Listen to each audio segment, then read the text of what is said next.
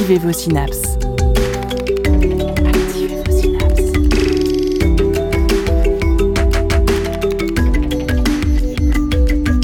Poussez la porte du labo des savoirs et entrez dans un monde de science et d'expérience. C'est le labo des savoirs. Bonjour à toutes et tous, bienvenue dans ce deuxième mix du Labo des Savoirs. Un programme chargé en ce mercredi 2 juin avec un nouvel épisode des scientifiques dans les oreilles ainsi que deux capsules de science sur la physique de l'écriture ainsi que sur la propagation des virus chez les cochons. Attrapez du gel, un verre de votre boisson préférée et installez-vous pour un mix de savoir bercé par la playlist de Prune.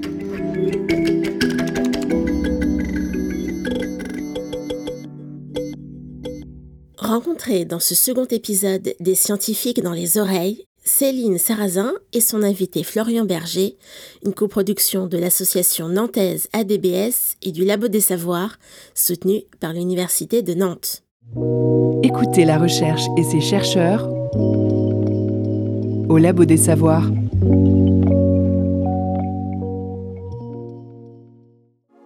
Je m'appelle Céline Serrazin, je suis doctorante en biologie en deuxième année. Après ma licence, euh, j'ai fait un master double compétence, donc à la fois recherche et également bioinformatique. Et aujourd'hui, euh, je suis en deuxième année de doctorat et je fais de la recherche et de la bioinformatique. Pourrais-tu expliquer euh, plus précisément la thématique de recherche de ton laboratoire? Moi, je travaille au CRTI, donc c'est le Centre de recherche en transplantation et en immunologie. Lors d'une transplantation, on va prendre en fait des traitements immunosuppresseurs qui vont éviter le rejet mais comme c'est pas parfait, en fait, moi j'étudie pendant ma thèse des cellules qu'on a déjà dans notre corps et qui vont avoir déjà des propriétés pour empêcher le rejet. Et donc je travaille euh, principalement sur ces cellules pour euh, trouver des solutions pour euh, éviter le rejet en transplantation. Et la thèse, c'est long, c'est un engagement. Qu'est-ce qui t'a amené à ce parcours Au cours de mon cursus, en fait, je me suis dit que je voulais faire de la recherche, mais sur un sujet précis, donc sur la rétinite pigmentaire. Et puis finalement, avec euh, les études et les différents stages que j'ai faits, je me suis rendu compte que c'était pas sur euh, la rétine pigmentaire que je voulais travailler, mais euh, j'ai trouvé mon bonheur en fait en recherche en transplantation. Enfin, comme quoi, même si on a une idée en tête de quelque chose de précis, avec les différentes expériences qu'on a au cours de nos études ou autres, on peut changer d'avis. Des scientifiques dans les oreilles.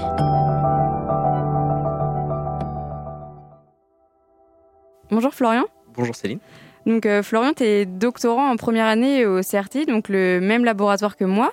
Et donc tu travailles sur un, sujet de thèse qui est complètement différent, un axe émergent, euh, donc euh, plutôt la biologie du développement. Pour en être arrivé là, est-ce que tu peux me présenter en fait un peu ton parcours, quelles études tu as fait, quel master, etc.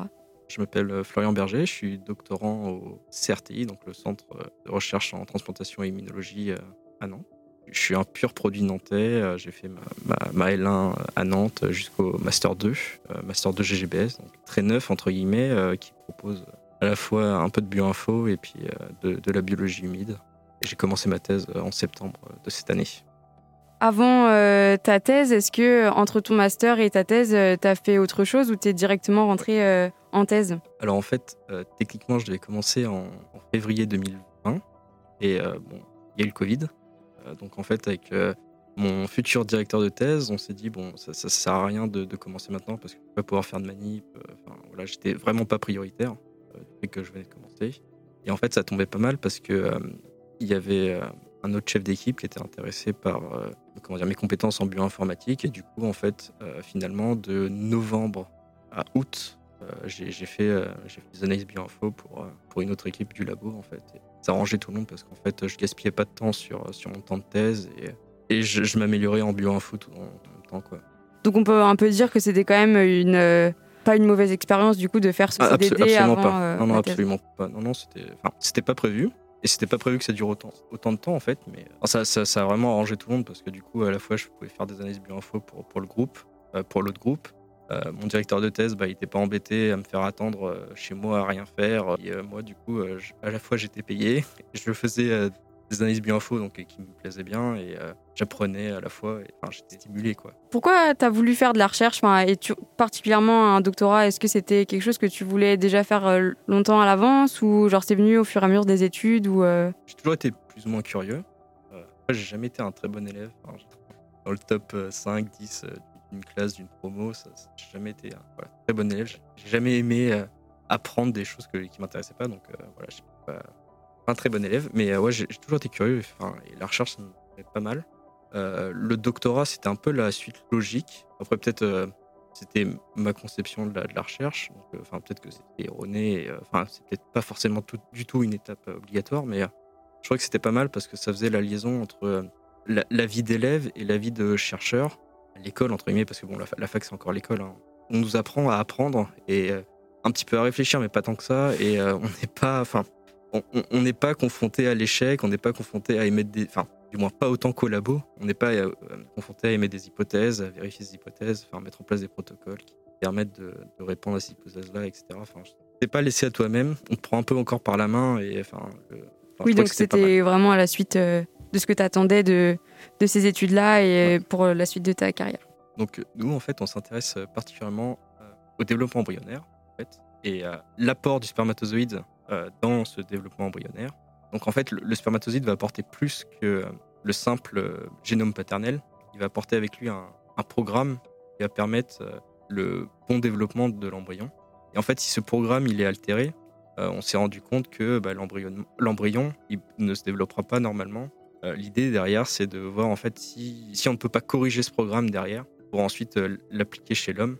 Et donc du coup, tu travailles sur, sur la souris, le rat ou un autre modèle? Tu, tu travailles Alors c'est un peu plus exotique. C'est le Xenopus levis. En fait, c'est une espèce de grenouille euh, d'Afrique du Sud. Tu étudies du coup euh, ces marques euh, qui sont sur l'ADN des petites grenouilles et après du coup tu vas c'est pour appliquer chez l'homme ou toi tu t'occupes pas du tout de cette partie appliquée à l'homme ou c'est c'est vraiment fondamental et pour l'instant ça reste extrêmement fondamental parce qu'il nous faut plus de pistes en fait et mieux comprendre les mécanismes chez un, organisme plus simple en fait et ensuite ouais essayer de voir en fait si chez l'homme ça se passe de la même manière. Il y a des chances pour que ça, passe, ça se passe de la même manière, mais le programme risque d'être etc. Enfin, mais, mais oui, l'idée ensuite, c'est d'aller voir chez l'homme. En trois ans, j'aurais pas le temps d'avoir pas chez l'homme. Oui, en fait, c'est ça, c'est ton sujet. C'est vraiment euh, fondamental comprendre chez la grenouille et après, euh, ça ouvre la, porte à d'autres euh, d'autres sujets de thèse ou d'autres projets de recherche beaucoup plus vastes. Mais donc du coup, en fait, ce, ce, sujet qui est quand même assez différent de transplantation et immunologie, comment en fait il s'intègre dans le laboratoire dans lequel on travaille tous les deux?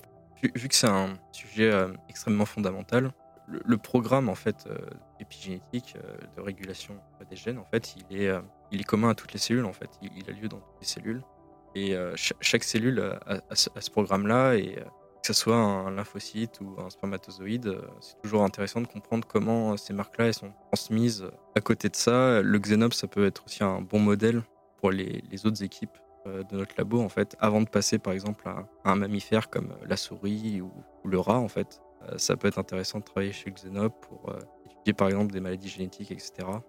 Et donc, euh, ce sujet de recherche, en fait, il est euh, associé à un, groupe qui est un groupe émergent ou c'est quelque chose qui est bien ancré dans le laboratoire ou c'est euh, quelque chose de nouveau? Vous, enfin, vous vous situez comment en fait dans le laboratoire par rapport à tout ça? Au, CERTI, l'axe de recherche sur l'embryogenèse, il est relativement nouveau en fait dans, la vie du laboratoire. On est le second groupe en fait à, travailler sur, sur l'embryogenèse principalement. C'est vrai que c'est plutôt immunotransplantation, voilà mon directeur de thèse, il est arrivé récemment, ça va faire un an, un an et demi déjà qu'il est sur Nantes. Voilà, il essaie de mettre en place son, groupe et puis euh, ça se passe au CRTI. Pour les manips, comme tu travailles sur le Xenop, donc une petite grenouille, est-ce que c'est pas euh, un frein euh, par rapport à travailler sur des souris ou rats qui sont beaucoup plus étudiés, donc vous êtes peut-être un peu plus limité ou ça va c'est Alors pour être honnête, j'ai jamais vu de grenouille entière pour l'instant on n'a pas d'animalerie euh, grenouille en fait qui est capable d'accueillir euh, notre espèce d'étude en fait euh, sur Nantes. pour l'instant en fait on reçoit du matériel biologique déjà dissocié de Rennes ou maintenant là c'est de Portsmouth en Angleterre.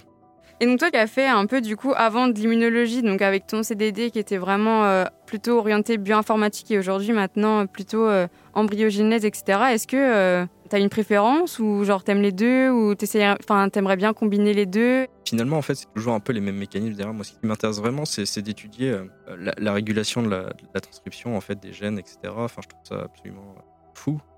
Si petite chose peut entraîner de si grandes conséquences en fait. Euh, seul le contexte change et les mécanismes restent euh, globalement les mêmes. Alors c'est pas toujours les mêmes gènes, c'est pas les mêmes protéines qui sont impliquées, mais c'est vraiment ça qui me passionne. Et que ce soit de la, l'immuno ou du développement, peu importe. Mais toi, au labo, comment ton temps il est un peu découpé? Est-ce que tu peux nous présenter une journée type quand tu vas au labo ou en télétravail? Comment est déroulé ton temps globalement? Je n'ai pas tellement de journée type. Ça va vraiment dépendre de la manip que j'ai à faire. En fait, déjà, si j'ai une manip à faire, parce que viens pas au labo, en fait. Mais si, j'ai à venir au labo, ça peut être fait en une heure, une heure et demie, deux heures, ou si c'est vraiment une grosse, grosse manip, bah, je reste tard. Et voilà, ça peut être une journée très dense, où je grignote un sandwich à midi.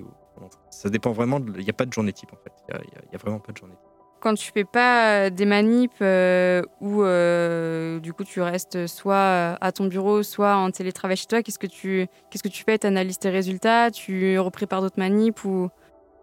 Je fais encore un peu de bioinfo donc euh, pour relancer une équipe pour laquelle j'avais travaillé et puis là on a aussi des datas analysées du coup je, je, quand même je fais pas mal de bioinfo quand même. Vu que je suis le seul étudiant dans, dans, mon groupe à, faire des manips, je fais principalement des manips. Il y a une Master 2 qui nous a rejoint récemment, donc euh, enfin, tout seul à faire des manips.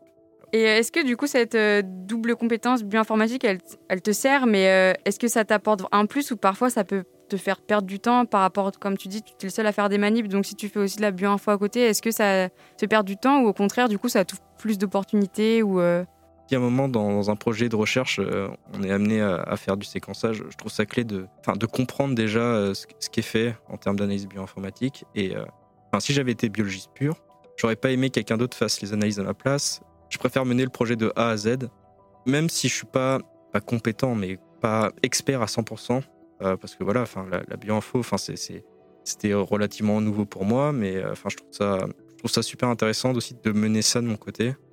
Et après, bon, j'échange avec d'autres doctorants, etc. Enfin, je, je suis pas tout seul non plus. Enfin, je trouve que la double casquette est vraiment intéressante et, euh, mais, mais je me serais pas vu faire que de la bioinfo non plus. Enfin, oui, donc, vraiment, euh, mener le projet de A à Z, je trouve ça vraiment intéressant. Enfin, c'est vraiment ça qui me plaît. Bah, c'est comme les manips. des fois, ça a marché du premier coup, c'est super cool et tout. Enfin, et des fois, ça n'a pas marché du premier coup et euh, c'est extrêmement frustrant. Mais bon, c'est la vie, hein, ça fait partie du jeu de la recherche. Euh, il faut prendre son mal en patience et être patient.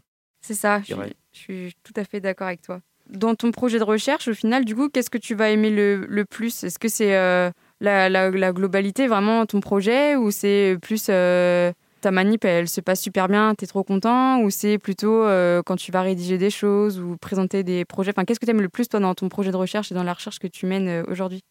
Tu vas faire l'expérience une fois, ça va foirer parce que bah, c'est la première fois, tu stresses, t'as pas le réactif, tu l'as zappé, tu l'as pas sorti du congèle ou n'importe. Enfin voilà, il, il, va se passer quelque chose qui n'était pas prévu. la deuxième fois, bon, tu, tu vas galérer un peu, mais, mais tu, tu, vas avoir des résultats cool. La troisième fois, ça va très bien se passer, etc. Et, et en fait, juste avoir des résultats, même s'ils vont pas dans le sens de l'hypothèse que tu, tu, émettais au départ, c'est vachement satisfaisant de dire Ah, ce coup-ci, j'ai réussi tranquille et il euh, n'y a rien qui s'est mal passé, en fait. Pour toi, Florian, j'ai une dernière question. Si euh, tu devais donner juste un seul conseil à tous ceux qui envisagent de faire de la recherche, que ce soit en doctorat ou en tant qu'ingénieur ou en tant que technicien de laboratoire ou autre, qu'est-ce que ça serait? Faire des stages contacter des gens et voir ce que c'est la recherche en fait, parce que c'est le meilleur moyen en fait euh, de se rendre compte si ça va te plaire ou pas en fait. Contacter des gens en fait, euh, euh, des laboratoires pour si la personne qui m'écoute elle est encore en études etc. Bah ouais, demander des demander de l'aide et envoyer des mails ou des demandes de stage. Ouais, d'essayer en fait, d'essayer un peu de toucher à tout et voir ce qui te plaît le plus et ensuite du coup. Être le plus curieux possible et et ouais, juste entrouvrir la porte déjà, même si, si, la personne elle est qu'en première, en première année licence, en BTS, etc. Enfin, même si c'est qu'un stage d'observation, etc. Juste se rendre compte, parler avec des gens qui font de la recherche, ça, peut être cool parce que bon, c'est, ça peut être très exigeant et ça, ça, peut ne pas plaire à tout le monde en fait. Enfin, je pense que c'est un, un, bon conseil que de venir rentrer dans un laboratoire et voir comment ça se passe et se rendre compte en fait, de ce qu'on aime et ce qu'on n'aime pas pour essayer vraiment de se spécifier dans les tâches qu'on apprécie plus.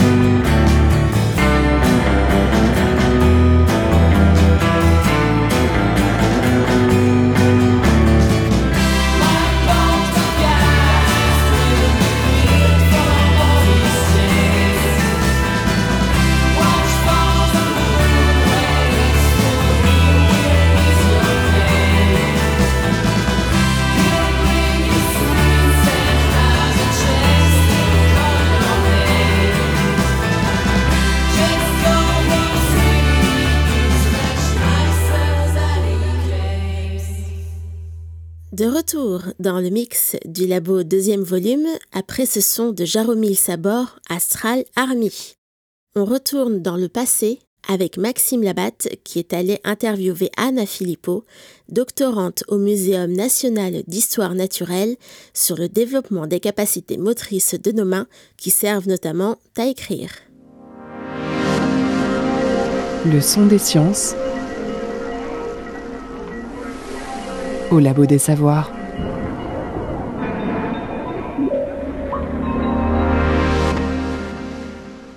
Vous êtes en ce moment en, thèse au Muséum d'histoire naturelle de, Paris. Vous êtes dans quel laboratoire? C'est ça. Je suis euh, dans le département qui s'appelle MECADEV et dans le laboratoire qui s'appelle FENEVOL plus particulièrement.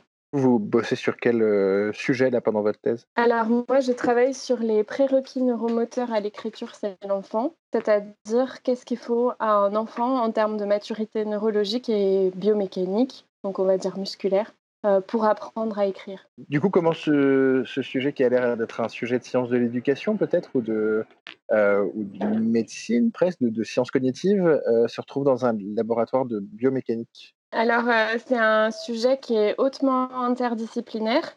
Euh, d'ailleurs, euh, je dépends aussi de l'INSERM dans un laboratoire qui s'appelle Neurodéveloppement des apprentissages mhm. et également du Centre de recherche interdisciplinaire à Paris. Mhm. Et donc, ma thèse est vraiment à la croisée entre la biomécanique, le neurodéveloppement euh, mais aussi un petit peu d'éthologie, de, morphologie et de physique, puisque euh, je développe euh, des capteurs de mouvement et donc des nouveaux outils technologiques pour étudier le mouvement chez l'enfant. Et donc, ce que, vous étudiez, c'est en partie le, cerveau, comment le cerveau mature pour pouvoir être prêt au moment où l'écriture va lui être enseignée, mais aussi beaucoup la, la, main Oui, tout à fait. Et le lien entre la commande motrice et la commande cérébrale de la commande motrice? Pourquoi le, ce geste de l'écriture euh, vous intéresse particulièrement plus que les autres gestes qui sont acquis par l'enfant à cette période-là?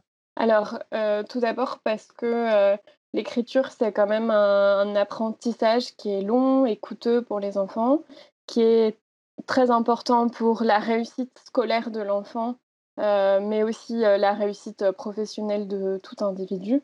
Et également parce qu'on considère que c'est un des un des apprentissages euh, moteurs les plus complexes euh, chez l'humain. Euh, donc voilà, c'est très intéressant d'étudier ce geste-là. Oui, par rapport à la, à la marche ou à d'autres d'autres gestes moteurs, c'est vraiment particulièrement complexe d'écrire d'un point de vue psychomoteur? Alors oui, parce que finalement, ça demande à la fois un recrutement très précis des muscles, mais aussi des tendons, des ligaments, de toutes les articulations. Ça demande aussi euh, beaucoup de compétences sensorielles comme euh, la vision euh, et ça demande aussi une maturation assez importante du cerveau pour pouvoir commander ce geste d'écriture. Ça appelle aussi à des fonctions cognitives comme la mémoire, puisque avant de pouvoir écrire simplement faire le geste qui est déjà compliqué, il faut aussi savoir ce qu'on écrit. Donc voilà, il faut avoir le, la connaissance de, la forme des lettres, le langage.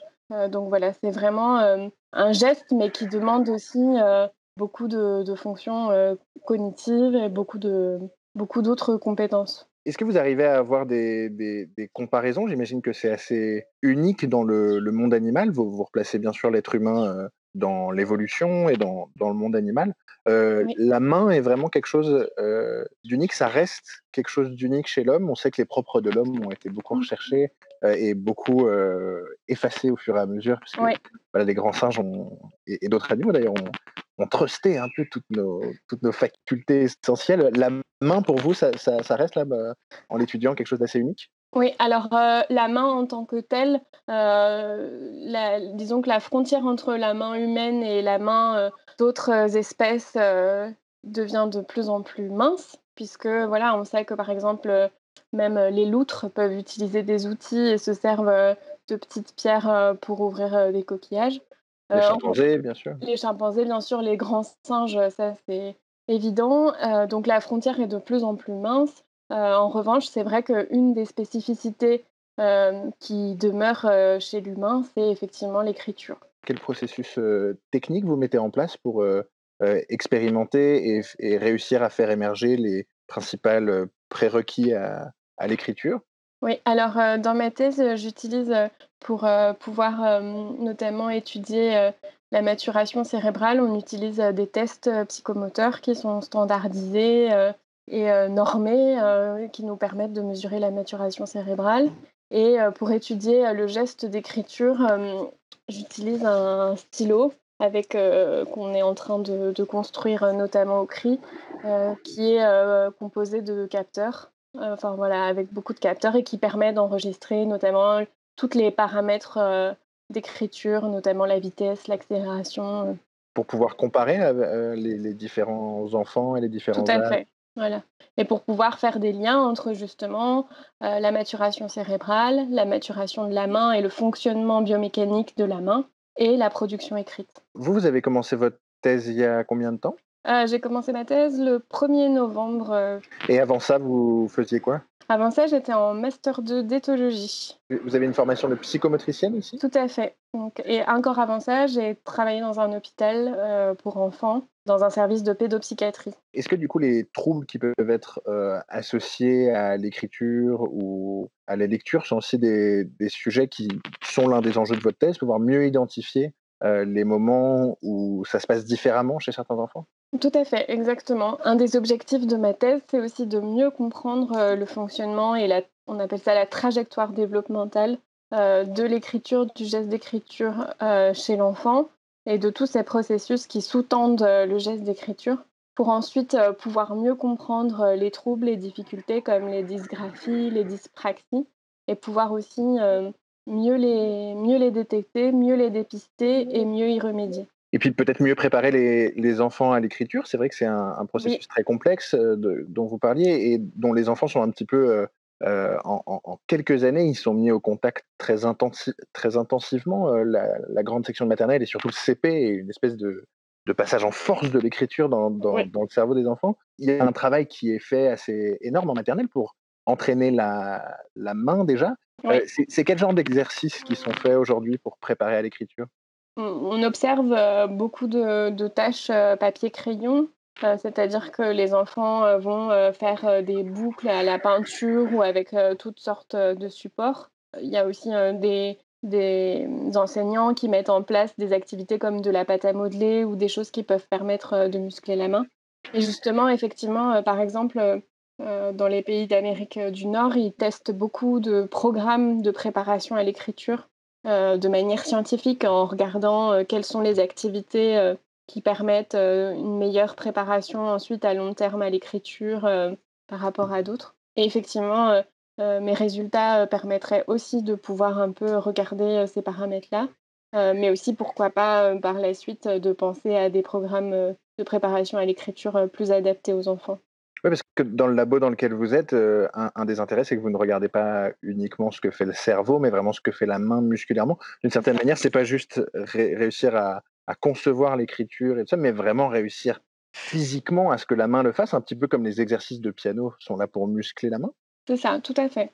Et d'ailleurs, ce, que, ce qui me paraît intéressant aussi, c'est que souvent on s'intéresse beaucoup à la production de l'écriture, c'est-à-dire qu'on regarde le résultat fini, donc on juge un petit peu voir si l'enfant il écrit bien ou pas, mais on se demande peu comment il écrit. C'est-à-dire que voilà, si l'écriture est bonne, on va s'en contenter et on va moins regarder si par exemple euh, en fait il écrit bien mais ça lui demande un, effort très important. Ou alors au bout d'un moment il a très mal à la main. voilà, donc moi c'est ce qui m'intéresse aussi, c'est de vraiment regarder ça d'un point de vue très global c'est sûrement euh, mon passé de psychomotricienne euh, qui avait une approche euh, très globale de la personne qui fait ça. Mais voilà, moi, ce qui m'intéresse, c'est pas seulement le résultat final, c'est aussi tout le mécanisme qui sous-tend ce résultat final. Bon, bah, bon courage pour poursuivre vos, vos recherches. et puis peut-être à bientôt dans une émission du, du Labo des Savoirs en bonne uniforme sur la naissance de l'écriture. Merci beaucoup. Merci, au revoir. Au revoir.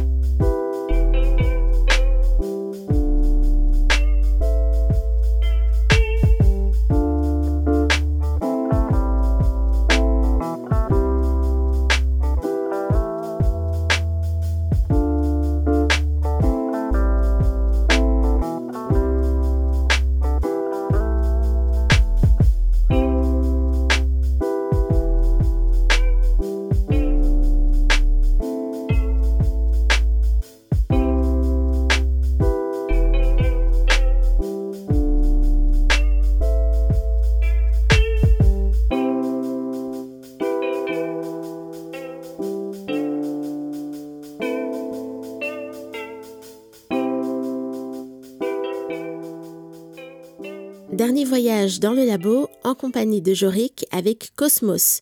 Nouveau capsule de science avec Hélène Cecilia, questionnant Georges Sade, doctorant en virologie et immunologie porcine dans l'unité de recherche Biopar INRAE Oniris.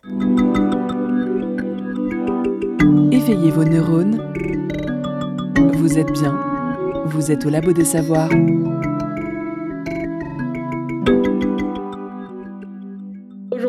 Sommes avec Georges Saadé, vétérinaire de formation et désormais en dernière année de doctorat en virologie et immunologie porcine.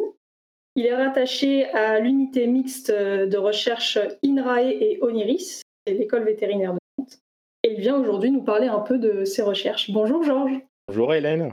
Donc j'ai dit que tu étais un doctorant en immunologie et virologie porcine, donc c'est-à-dire que tu t'intéresses à la santé des porcs et en particulier euh, à leurs maladies respiratoires, c'est bien ça? Bien ça. Et donc ces maladies, est-ce qu'elles sont, elles sont courantes dans les élevages? Quel genre d'impact euh, Pourquoi il faut s'en soucier en fait? En fait, euh, de plus en plus, on s'intéresse à la santé, porcine parce que c'est une espèce qui devient de plus en plus euh, importante. Tout d'abord parce que la viande de porc, c'est la viande la plus produite en France, notamment dans les régions Bretagne et Corse. Et selon les statistiques de la FAO, c'est la viande la plus consommée en Europe. D'où l'importance vraiment de s'occuper de cette espèce. Noter aussi qu'il s'agit vraiment d'un modèle qui s'approche beaucoup euh, de l'homme. L'alimentation euh, des porcs, c'est des omnivores comme les êtres humains. Leur durée de vie, elle est, euh, plus longue que les, rongeurs, donc on s'intéresse à faire des expérimentations. Ne pas oublier que leur anatomie aussi s'approche beaucoup de l'anatomie humaine. Pas mal de travaux qui se font sur les xénotransplantations de quelques organes porcs chez l'être humain. Et concernant les infections virales, ben, la grippe porcine, la fameuse grippe porcine, l'influenza, ça présente les mêmes sous-types que l'homme. Et la manipulation en expérimentation animale des porcs, elle est plus simple que la manipulation des primates. Donc, on s'intéresse beaucoup aux infections respiratoires chez cette, espèce. Ce sont des maladies qui sont très très courantes. Alors ça dépend toujours des régions et des zones géographiques, prend des exemples, par exemple, en Bretagne, euh, on a un virus qui est le SDRP, le syndrome d'hygiénésique respiratoire porcin. C'est un virus euh, qui circule beaucoup en Bretagne, donc il est très très fréquent. Par contre, il n'existe pas en Pays de la Loire. On prend un autre virus comme le virus causant la maladie d'Ogeski. Celui-là, il ne circule quasiment plus dans les élevages de porcs domestiques. Et il circule toujours en Europe de l'Est. Euh, oui, c'est fréquent, mais ça dépend des régions. Ok, et du coup, euh, tu, bah, tu parlais par exemple de l'influenza, tu disais que c'était les mêmes sous-types que pour l'homme. Est-ce que ça veut dire que est-ce qu'il y a une transmission possible du porc à l'homme ou pas? Oui, on peut voir des, caractères zoonotiques, surtout pour l'influenza. D'ailleurs, en 1988, si je ne me trompe pas, il y a eu euh, une femme qui a été tuée par un virus de la grippe porcine et on a aussi noté plusieurs cas d'infection. En 1998, il y a eu une épidémie euh, aux USA. En 2009, on a H1N1 qui a fait aussi une épidémie. C'était un réassortien. On pense qu'il a des, origines euh, de la grippe porcine humaine et aviaire. Donc oui, on a, des aspects euh, zoonotiques. Ces maladies respiratoires peuvent avoir beaucoup d'impact, d'intérêt de les étudier. On sait bien que ça peut affecter le bien-être des animaux, euh, en augmentant la mortalité chez les animaux, en, euh, euh, en menant un retard de croissance et par la suite baisser les revenus des éleveurs et à rendre la tâche des vétérinaires, notamment la vaccination, beaucoup plus complexe. Et aussi, ça nous pousse à utiliser des antibiotiques, ce qui va augmenter le coût des traitements et poser le problème des antibiorésistances donc en fait, finalement, il y a un intérêt multiple à, s'intéresser à ce genre de maladies. Donc les maladies respiratoires, euh, a rapidement euh, évoqué quelques virus, mais elles peuvent être causées par plusieurs types de pathogènes. Il y a aussi des bactéries ou même des parasites, non, qui peuvent causer des maladies respiratoires. Exactement. Donc, euh, parmi les infections respiratoires, on peut trouver les infections euh, respiratoires parasitaires, causées par des agents comme les métastrongles. On peut trouver des infections aussi bactériennes, comme euh, la pastérola, la mycoplasme. On a également les infections virales. Donc moi, dans mon sujet, je m'intéresse plutôt aux infections virales, dans mon sujet de thèse. La grippe porcine, le virus du syndrome d'hygiénésique respiratoire porcin, le coronavirus porcin, le circovirus. On a plusieurs types de virus respiratoires. Ok, donc là, tu as un peu prononcé le, mot magique, tu as prononcé le mot coronavirus? Coronavirus, ouais. On en entend beaucoup parler en ce moment. Donc il y a un des virus que tu étudies qui est de cette famille-là? Euh, Non, pas du tout. Euh, moi, je travaille uniquement sur la grippe porcine et sur le euh, virus du syndrome d'hygiénésique respiratoire porcin. Le coronavirus, non. J'ai évoqué dans ma biblio un petit peu au de, quand j'ai démarré ma thèse, mais je ne travaille pas directement dessus. En fait, si on, voit des symptômes de maladie respiratoire euh, chez les porcs, à, première vue, on ne peut pas forcément savoir si c'est causé par une bactérie, un virus ou un parasite. C'est peut-être ils ont des symptômes un peu similaires. Les symptômes sont souvent similaires. Bah, après, on peut toujours voir des fièvres qui sont pour certains euh, pathogènes et non pas pour d'autres.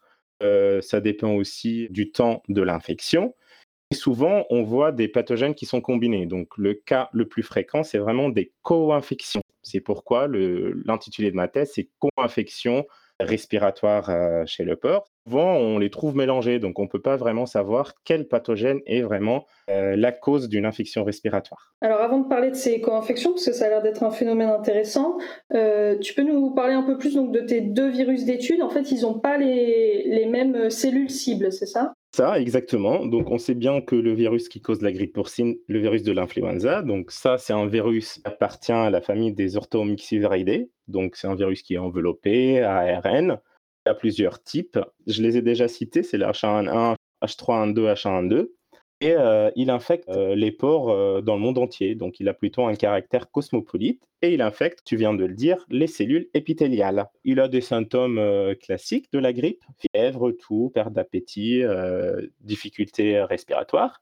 souvent, on voit les porcs guérir au bout de 7 à 10 jours. Donc, il n'a pas vraiment un taux de mortalité qui est très très élevé. Cependant, c'est une maladie qui peut se transmettre à l'homme, comme on a vu dans, dans certains cas Concernant le deuxième virus, euh, qui est le virus euh, causant le syndrome dysgénésique respiratoire porcin, connu chez les vétérinaires la maladie de l'oreille bleue, un virus euh, plutôt qui est ARN aussi, donc il n'a pas d'ADN dans son génome. C'est un virus enveloppé qui est très très présent en Bretagne, comporte deux génotypes. Donc on a un génotype qui circule beaucoup en Amérique, en Amérique du Nord, en Asie, en Europe de l'Est, nous, en France, on a plutôt le génotype 2 qui euh, circule euh, en Bretagne et qui a une prévalence plutôt de 85%.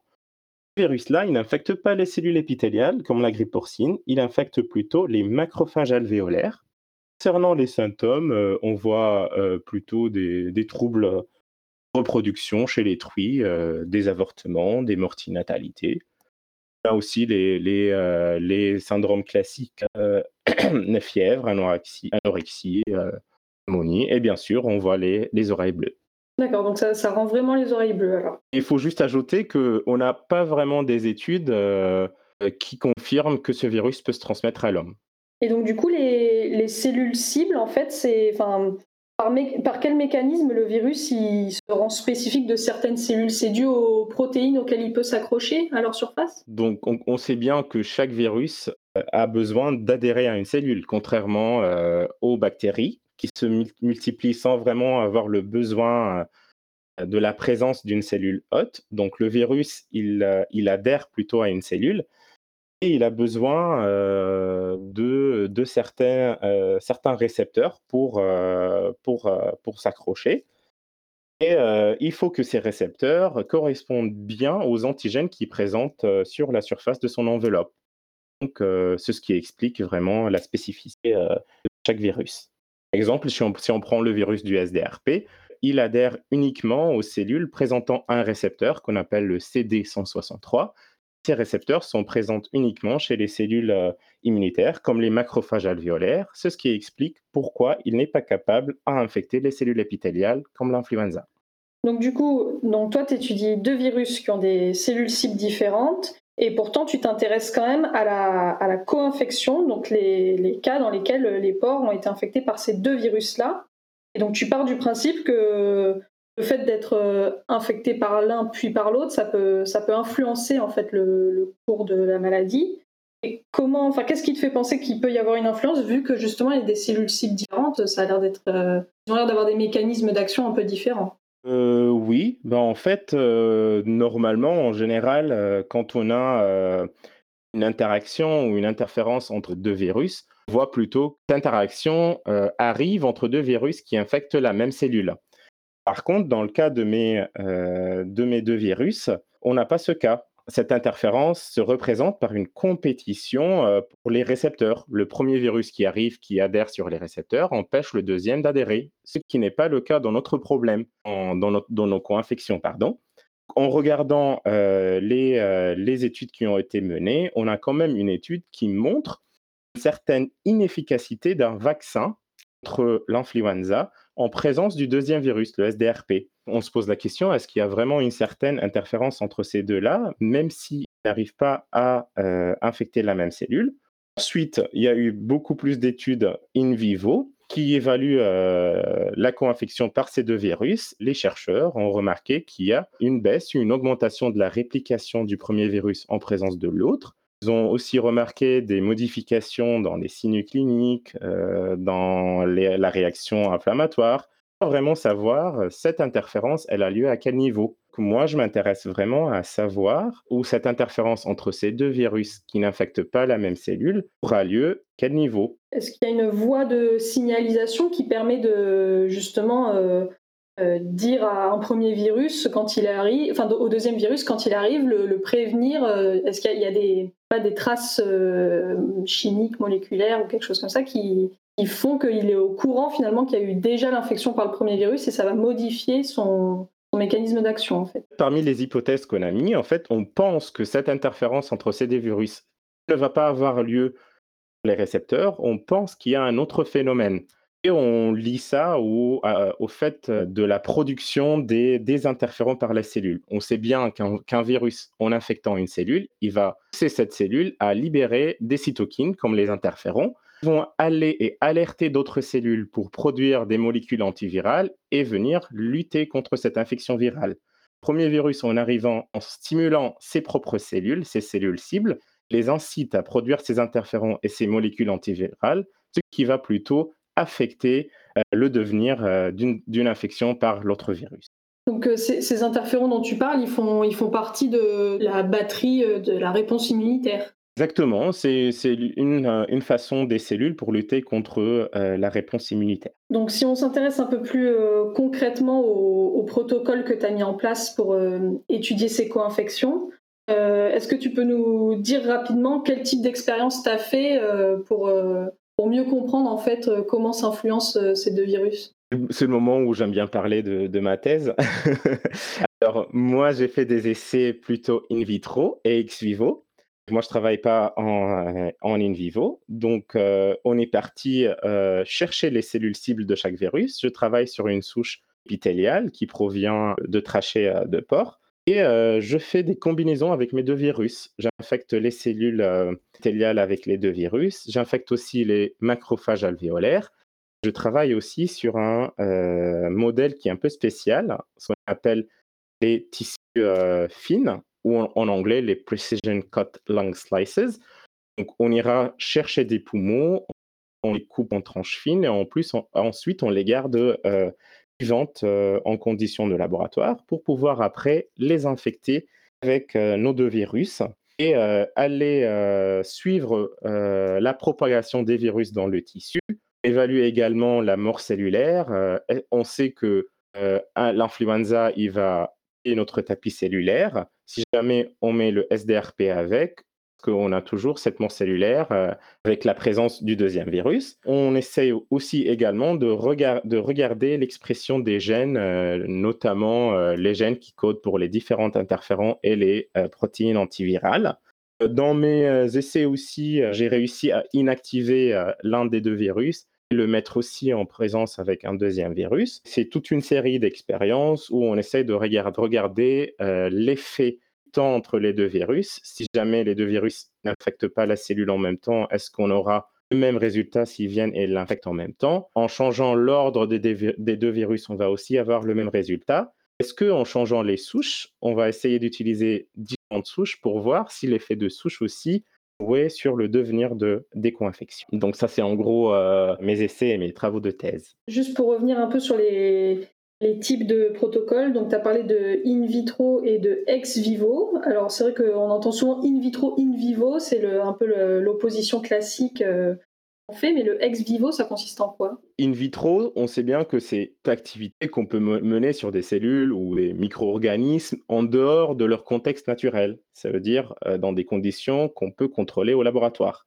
Vivo, ce sont des expériences qu'on va mener sur des animaux vivants, sur du vivant vivo, ben, c'est euh, une technique, une expérimentation entre les deux. C'est quand on travaille des cellules ou, des tissus qui sont extraits directement d'un organisme vivant et après on va aller les manipuler au laboratoire. Et donc les, petites euh, tranches de poumons dont tu nous parlais avant, euh, au moment où tu les manipules, elles sont encore un peu vivantes en fait, elles, réagissent toujours un peu de la même manière que quand elles sont dans un poumon vivant? Exactement, parce que euh, après les avoir coupées, on les met dans, un, milieu, qui est riche en certains nutriments et on les met dans un incubateur qui mime la température corporelle du porc et on réussit à les garder vivantes jusqu'à à peu près 10 jours. ça, c'est vraiment un modèle qui nous permet d'effectuer des expérimentations sur nos co-infections sans vraiment aller infecter des porcs vivants et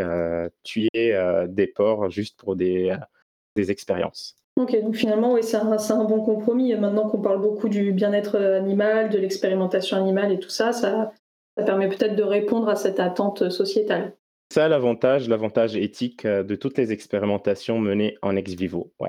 Tu as fait toute une série de protocoles où tu euh, infectais d'abord par un virus puis par l'autre, tu as changé l'ordre, le délai entre les infections euh, pour être bien sûr que tu savais exactement à quoi était dû la différence entre les effets que tu observais. Qu'est-ce que tu as obtenu finalement comme grand résultat? Sans vraiment rentrer dans les détails euh, de toutes les expressions des gènes et les trucs qui, n'intéressent vraiment que les virologistes, on a bien découvert que les deux virus n'infectent pas vraiment la même cellule.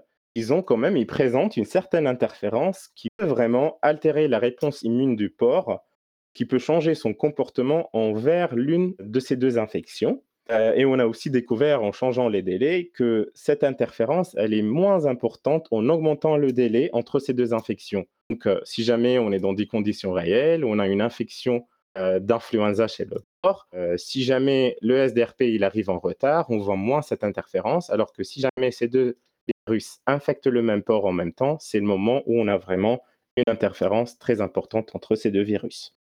D'accord. Et du coup, concrètement, ce genre de résultat, ça peut, ça peut avoir quelle application après euh, en termes de, de vaccination ou d'autres moyens de lutte contre ces maladies? Très très bonne euh, question, Hélène. Et d'ailleurs, c'est une, question standard de tous les gens qui ne sont pas vraiment dans le domaine. Euh, le but de cette étude, c'est vraiment euh, de travailler sur l'adaptation des protocoles de vaccination. On tire comme conclusion de mes travaux, c'est qu'il est vraiment très très important de connaître le statut d'un troupeau avant de mettre en place tout protocole de vaccination, parce qu'on a souvent tendance à chercher la présence ou l'existence seul pathogène pour pouvoir vacciner contre ce pathogène en ignorant vraiment la probable circulation ou la probable présence d'un deuxième pathogène. On s'est posé une question à la fin de nos études, est-ce que vraiment on peut avoir un impact des souches vaccinales qu'on est en train euh, d'introduire dans la vaccination sur une infection par un autre virus qui existe déjà et qui circule dans notre troupeau? Donc ça, c'est plutôt euh, l'application de nos travaux qui est plutôt euh, sur l'aspect de la vaccination. Bon, bah, c'est super. Bon, j'imagine que du coup, bon, la, recherche, ça prend du temps, donc ça, ça va peut-être pas euh, bouleverser tout de suite les, protocoles de vaccination. Ça se fait sur le long cours, mais euh, est-ce que donc du coup, toi, tu es allé voir un peu des, élevages ou tu as, vraiment travaillé derrière la paillasse euh, majoritairement? Alors moi, dans le cadre de ma thèse, non, on n'a pas été dans les, dans les élevages. On a été dans pas mal d'abattoirs pour récupérer, pour optimiser euh, les poumons des porcs qui sont déjà abattus dans les, dans les abattoirs. J'ai participé à une étude euh, in vivo qui a eu lieu euh, avec l'ANSES, nos collègues de l'ANSES. Donc j'ai également récupéré des poumons provenant de porcs qui faisaient partie d'une expérimentation in vivo. Et non, on n'a pas été vraiment dans les élevages pour suivre. Ok, bon bah merci en tout cas, c'était super intéressant. C'est vrai qu'on soupçonne pas ce, principe de co-infection, quoi, que la, manière dont une maladie, euh, enfin un pathogène nous affecte, ça peut être influencé par le fait qu'on était euh, affecté par, un autre peut-être juste avant. Donc c'est fascinant. si, on, bon, si on sort un peu des, questions scientifiques, là on sort d'une période de, confinement. Toi, à titre personnel, donc tu es, libanais, mais tu es, resté en France pendant le confinement. Comment tu l'as vécu cette période? Bah, en fait, je suis resté ici. Euh, j'avais le choix soit de retourner euh, au pays d'origine ou de rester ici. J'ai décidé de rester ici parce que euh, on ne sait pas trop comment ça va être avec les, les restrictions de voyage et tout. Et pour reprendre l'activité pour la thèse après le, le, déconfinement, ça pourrait être compliqué. Donc, je suis resté ici. J'ai profité du confinement pour avancer sur ma rédaction de thèse. Pas d'ailleurs soumis une revue voilà, j'ai profité pour avancer sur l'adaptation des protocoles pour les manips qui me restent et euh, en profitant d'avancer au maximum euh, sur mes articles. Bon, bah, tant mieux, ça n'a pas l'air de t'avoir euh, trop affecté finalement dans ton travail. Non, ça va. Bon, et du coup, de manière un peu plus large, donc depuis que tu es arrivé en France pour conduire tes recherches, est-ce qu'il y a quelque chose qui t'a surpris sur la manière dont on conduit la recherche ici que tu n'aurais pas imaginé ou qui se passe vraiment pas pareil au Liban, par exemple? Euh, qui m'a surpris, peut-être pas, mais euh, qui, qui m'impressionne un petit peu, c'est vraiment euh, la qualité des, des, laboratoires et des équipements qu'on peut trouver dans les laboratoires de recherche. je parle de, des laboratoires de l'école Veto qu'on a à Nantes. Et c'est un truc qui est très très important parce qu'on assure vraiment un cadre de travail qui est très très important pour l'étudiant sur place. Et on a vraiment de la chance de tomber sur des laboratoires de ce type vraiment oublier euh, tout ce qui est respect de l'éthique de la recherche et vraiment euh, qui est euh, sur la norme et les lois qui gèrent vraiment et qui règlent bien les activités de la recherche. Bah, super, voilà qui va, qui va bien flatter ton unité de recherche. D'ailleurs, je crois que je n'ai pas cité son nom, mais c'est l'unité donc BioEPAR, biologie, épidémiologie et analyse de risque en santé animale. Bah, merci beaucoup, Georges, pour cette petite interview. C'était vraiment intéressant. Et puis, à bientôt.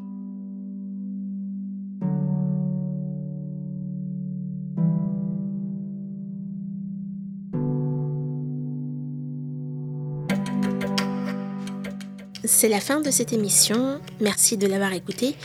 N'hésitez pas à nous suivre sur nos réseaux sociaux Facebook, Instagram et Twitter pour toutes nos actualités, ainsi que sur labodesavoirs.fr pour retrouver cette émission et les précédentes.